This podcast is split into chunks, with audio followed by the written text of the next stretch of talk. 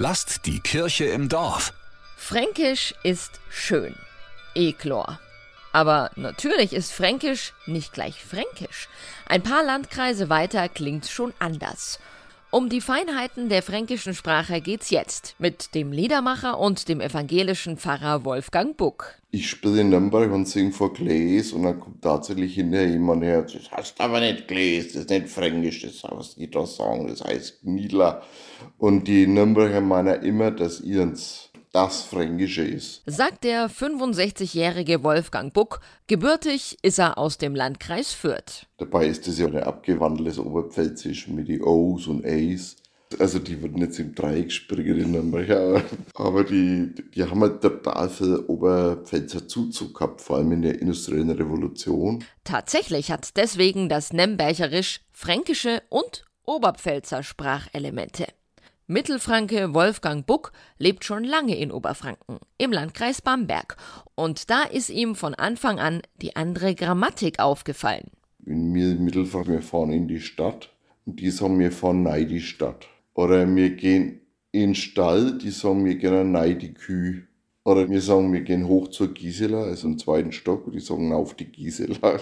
Das ist dann schon wie komisch. Seit Mitte der 90er Jahre ist Buck als Pfarrer beurlaubt. Manchmal predigt er noch und dann so, wie er auch singt. Natürlich auf Fränkisch. Ich kann schon hochdeutschen Text schreiben, aber die Zwischentöne, das, was so direkt ins Herz geht, das tut mir auf Fränkisch leichter. Schade findet Buck, dass er in verschiedenen Teilen Frankens unterschiedlich gut ankommt.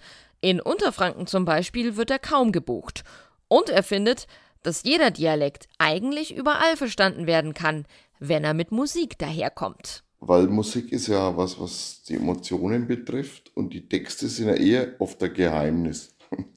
Wenn ich was Englisches höre und ich habe leistungslos Englisch gehabt, dann muss ich schauen, was ist denn das für eine Redewendung, was meint denn der da damit und so. Also da ist es auch geheimnisvoll. Und Französisch verstehe ich überhaupt nicht, aber ich horch Edith Piaf. Weil verstehen hat ja mehrere Bedeutungen wiederum. Also verstehen heißt, verstehe ich, was der mahnt, was der sagen will, oder verstehe ich den Wörter.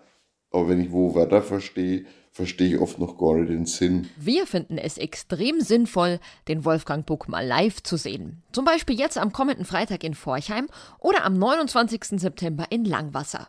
Und diese Konzertbesucherinnen empfehlen das auch. Was mir eigentlich gefällt, ist, dass es so ausgewogen ist zwischen wirklich witzig, lustig und dann wieder nachdenklich. Und die Musik. Zeitkritisch, aber warmherzig und eigentlich, glaube ich, auch eigentlich für alle Generationen. Lasst die Kirche im Dorf. Immer freitags gibt's eine neue Folge. Abonniert uns gerne.